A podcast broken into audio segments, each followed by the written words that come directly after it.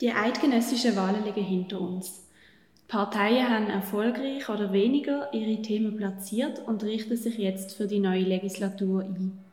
Lukas Golder, Co-Leiter vom Forschungsinstitut GFS Bern, beobachtet Parteien nicht nur während der Wahlen und bringt darum viel Expertise mit. In den letzten Tagen ist der Politanalytiker beim SRF als Expertengast und heute dürfen wir ihn bei uns im Spotlight Podcast begrüßen. Hallo Lukas. Hi. Schön bist du bei uns. Ja, merci. Welche drei Stichworte fallen dir zu den diesjährigen Wahlen ein? Ein Rechtsrutsch. Das ist vor allem, weil die SVP auch recht viele Sitze gewonnen hat, die man nicht erwarten trotz sehr genauen Vorumfragen für die SRG. Ähm, es ist eine Mitte, die neu im Zentrum der Macht ist. Mitte, die nicht so klar war, wo positioniert sich gegenüber den Grünen. Sie war herausgefordert, weil die Grünen sie überholt hatten vor vier Jahren, als sie noch als CVP allein ohne BDP antreten sind. Jetzt kann sie wirklich das Züngjahr Mann sein und sie ist gestärkt nach diesen Wahlen, weil sie hat neue Wählerinnen angesprochen und sie ist im Ständerat voraussichtlich die stärkste Fraktion. Das ist ein klares Ding. Und die grüne Flaute ist das dritte Stichwort man hat vor vier Jahren, niemand hat vorausgesehen, dass die Grünen vor allem, aber auch die Grünen Liberalen so viel könnten gewinnen. Es waren 26 Sitze, gewesen. von denen sind jetzt einige weg, aber eigentlich nur, all, nur die Sitze, die man vor vier Jahren gar nicht erwartet hat. Also vor vier Jahren wäre das, was wir jetzt haben, als Stand im Parlament, wäre immer noch die grüne Welle gewesen. Aber damals ist das kleine grüne Segelboot in, in eine Art wie eine Windhose gekommen und hat sich extrem stark gehalten vor vier Jahren hat sich quasi wie aufgespielt in dieser Mobilisierung. Diese Flaute ist jetzt eindeutig. Die Grünen haben verloren. Beide, Grünliberale und Grüne. Als wichtigste politische Herausforderungen haben die WählerInnen beim SAG Krankenkassenprämie, Klimawandel und Zuwanderung angegeben. Die Wahlen 2019 sind, wie du vorher gesagt hast, stark von Klimawandel und Frauenwahl geprägt gewesen. Würdest du sagen, 2023 war auch eine Themenwahl? Gewesen? Also, interessanterweise ist Migration bis und mit Nachwahlbefragung von Sotomo, von unserem Mitbewerber, äh, nur das drittwichtigste Thema gewesen, aber für die Entscheidung das wichtigste.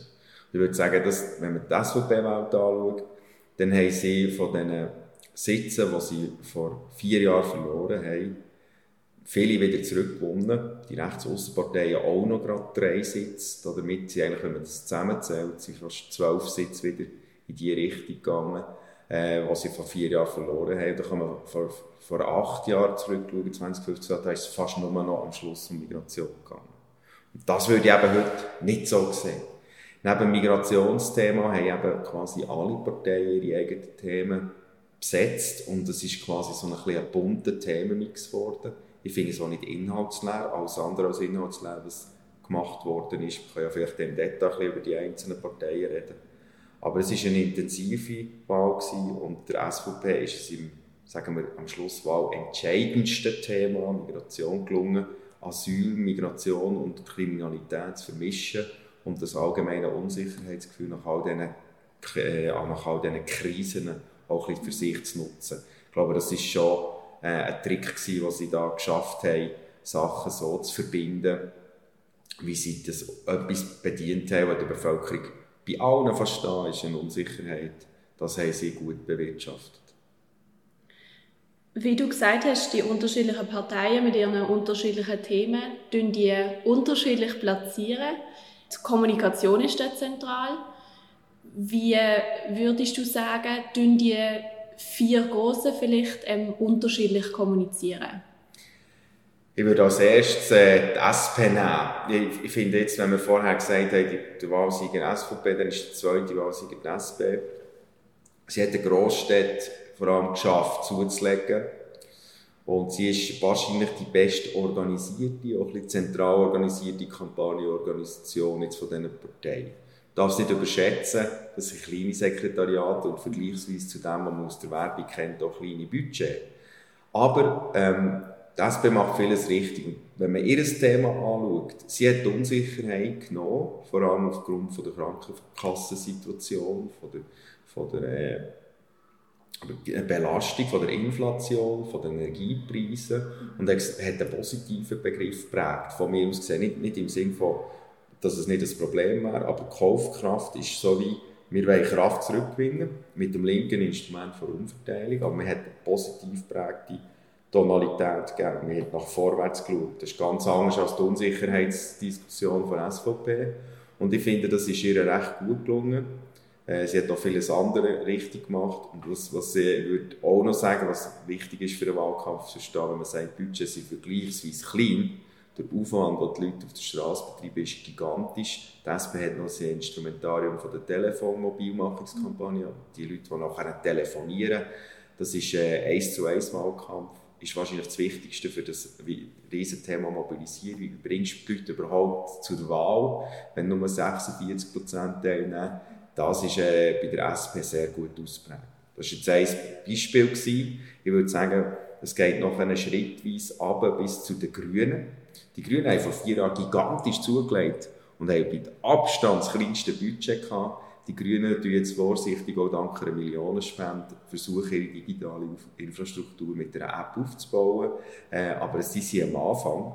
Und, und ich würde so schrittweise von SP bis zu den Grünen sagen, die Kampagnenkraft, die Organisationskraft nimmt immer ab. Bei der SVP ist einfach das Budget hoch, aber, aber die thematische Suche bei ihnen ist, ist immer äh, ein bisschen vom Zufall abhängig. Wenn die Migration zieht, legen sie zu, aber in allen anderen Themen können sie nicht wirklich gut Akzente setzen.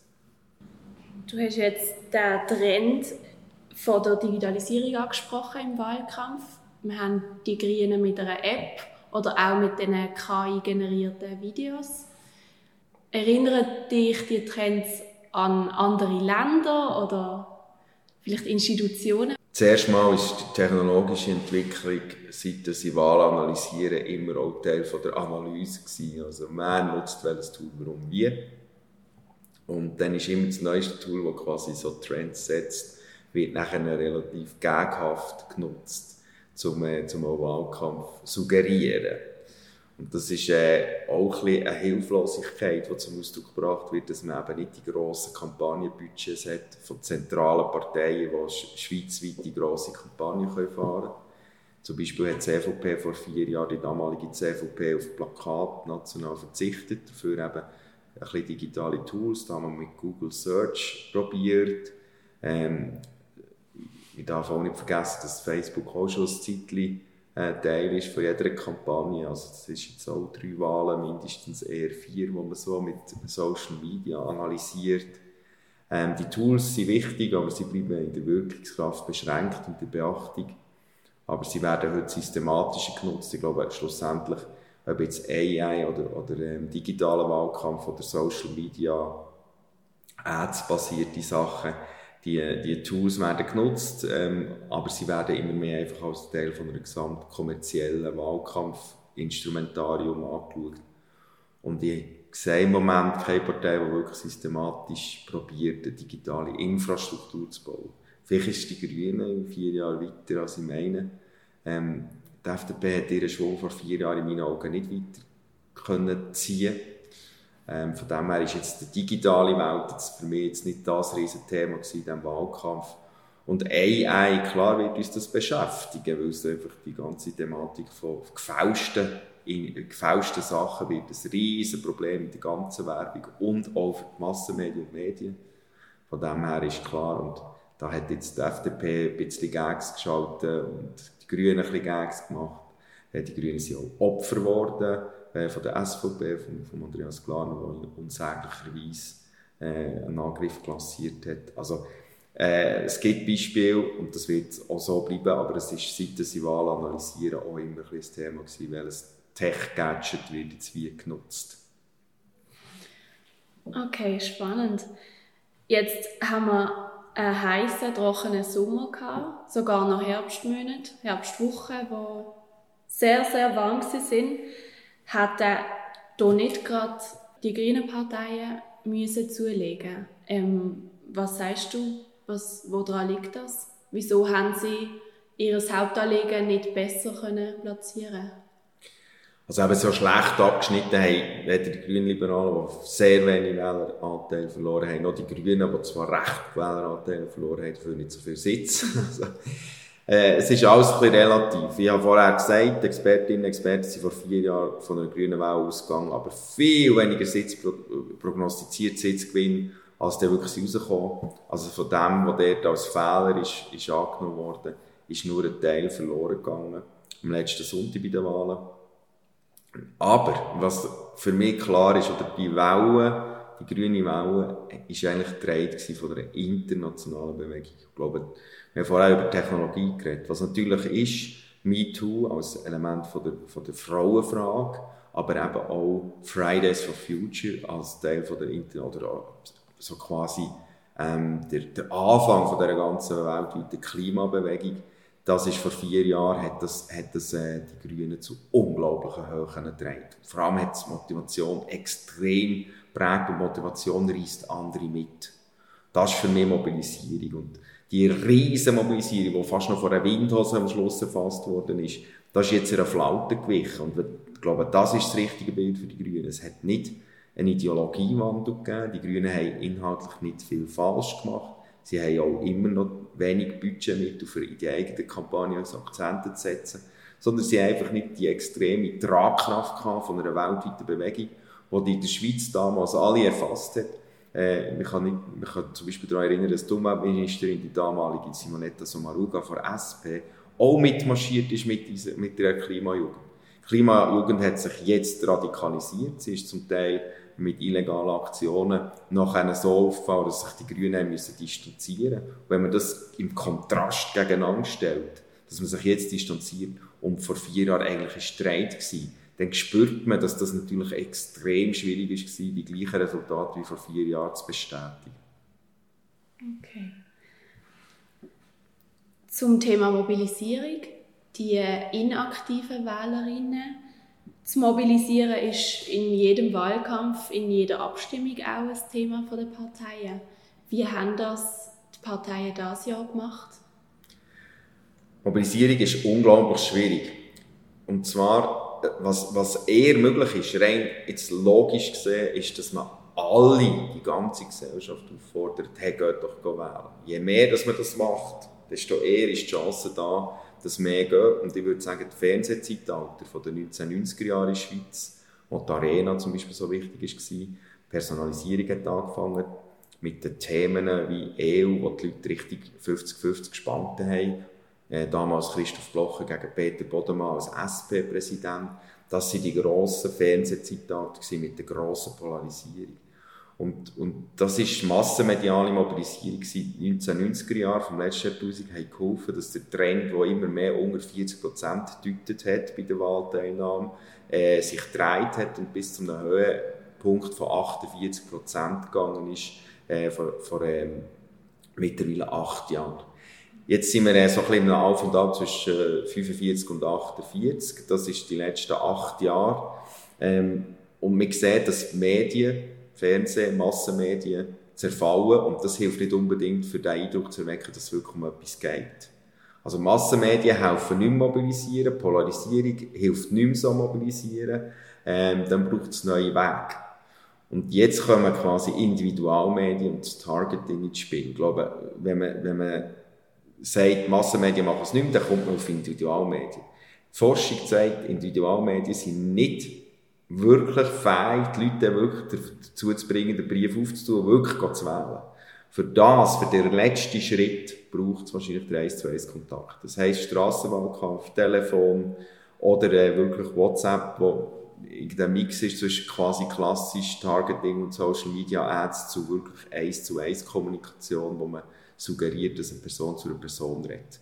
Dort ist nachher eine AI plötzlich spannend, weil man natürlich kann suggerieren jeder Person am Telefon sozusagen, äh, ich sage jetzt mal, der Thomas Eschi tut dir direkt anrufen oder, oder äh, der Jerry Burkhardt tut dir direkt anrufen. Wenn man das kann suggerieren kann, dann, äh, dann ist natürlich AI noch ein Potenzial da, aber es braucht einen 1 zu 1 Kontakt und das ist Mobilisierung.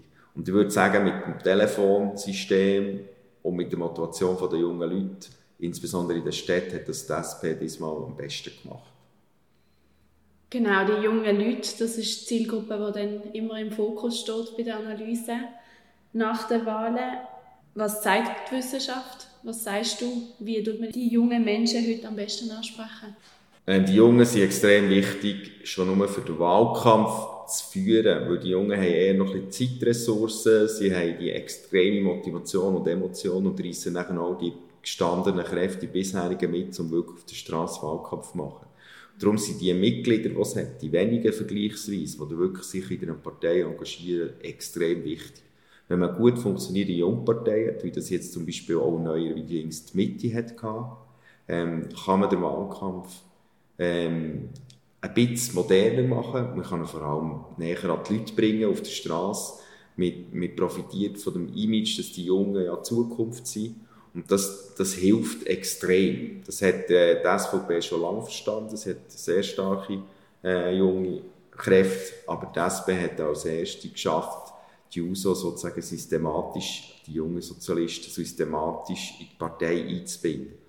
Das ist quasi der erste Schritt. Dann wissen wir, die Jungen sind extrem wichtige Zielgruppe für Trends setzen. Und das ist tatsächlich so schwierig zu beweisen bei Wahlen, aber auch bei den Wahlen sehe ich so, dass wer bei den Jungen gut ankommt, tendenziell ähm, mehr Chancen hat zu gewinnen, weil man muss ja neue Wählende haben. Und das ist das grosse Problem von FDP und bis vor kurzem auch Mitte gewesen, dass sie die Jungen nicht mehr hat, hat wirklich können gewinnen und wer eine veraltende oder zu alte Wählerschaft hat, der verliert einfach ein bisschen. Äh, und wenn die anderen das bei den neuen Wählenden besser machen. Und das Problem haben, die Mitte und die FDP fast immer gehabt. Und darum sind die Jungen extrem wichtig. Und zur Ansprache, da muss man die Werbeagentur fragen, was am besten ist. Aber, aber ich glaube, weltweite Jugendbewegungen sind extrem wichtig. Man muss spüren, was die Jungen wirklich bewegt. Sie haben viel mehr Emotionen und man darf sie nicht enttäuschen. Ich glaube, das Wichtigste ist, sie ernst nehmen, weil die erste Emotion wird meistens enttäuscht. Man kann für, bei den jungen Wählerinnen, die vor vier Jahren die Grünen gewählt haben, vielleicht auch ein bisschen vermuten, dass jetzt eine erste Enttäuschung kommt, weil es braucht unglaublich viel Zeit in der Politik, bis sich etwas ändert. Diese Ungeduld muss man, muss man sehr ernst nehmen, man muss ihnen auch schnelle Lösungen zeigen, was aber die kleinen Schritte sind und nicht die grossen. Spannend. Jetzt, äh, das GFS Bern schaut nicht nur Parteien und Wahlen an, sondern auch Kampagnen, unter anderem. Was ist für dich das Forschungsergebnis, das dich in letzter Zeit am meisten verblüfft hat? Kannst du dich gerade an etwas erinnern?